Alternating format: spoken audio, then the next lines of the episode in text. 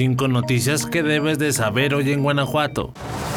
Las primeras vacunas anti-COVID de Pfizer llegaron a las sucursales de farmacia del ahorro de León. En aquellas que cuentan con médico llegaron solo 10 dosis, mismas que ya se agotaron este viernes 22 de diciembre. Para las personas que estén interesadas, el personal de estas farmacias sugiere comprar esta vacuna que tiene un costo de 850 pesos. Les piden anotarse en una lista de espera y se les informará cuando lleguen más dosis. Estas vacunas solo llegarán a las farmacias que tienen consultorio médico y en las mismas sucursales la aplicarán ya que la dosis es refrigerada.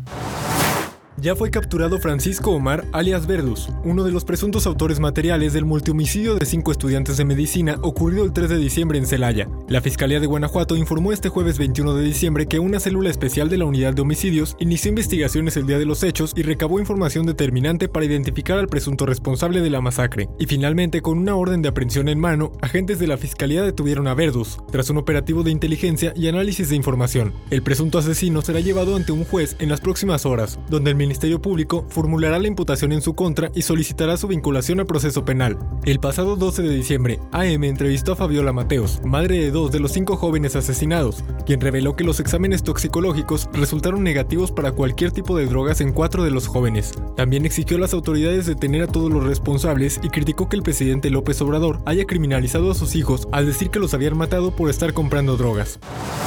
La ex hacienda de San José del Carmen ya no se rentará para eventos privados tras lo ocurrido en la madrugada del domingo 17 de diciembre, donde 11 jóvenes murieron luego de un ataque armado cuando se encontraban festejando una posada. Los encargados de dicho lugar informaron que el inmueble cierra sus puertas y no volverá a ser rentado para ningún tipo de evento social. En un comunicado, los encargados del lugar detallaron que la hacienda no volverá a estar abierta para el público o recorridos, por respeto a cada uno de los jóvenes y a sus familias, agregando que cualquier información que mencione lo contrario es totalmente falsa el gobierno del estado de Guanajuato aportará casi 200 millones de pesos al patronato de la Feria de León para pagar los conciertos programados en el Foro Mazda para la edición 2024. Es la primera vez que en la Feria de León se cuenta con una cartelera con gran peso internacional, pues para esta edición estarán los Backstreet Boys, Maluma, Kings of León y Ellie Golding son algunos de los que se presentarán en la Feria de León. José Arturo Sánchez Castellanos, síndico de León e integrante del patronato de la feria, reveló en un artículo en AM que el gobierno del estado destinará casi 200 millones para subsidiar estos espectáculos. AM solicitó al gobierno del estado confirmar la cantidad que aportarán para estos conciertos, pero no hubo respuesta, así como el presidente del patronato de la feria, David Novoa Toscano, señaló que no contaban aún con todos los datos y que en cuanto tuvieran la información más completa se proporcionaría.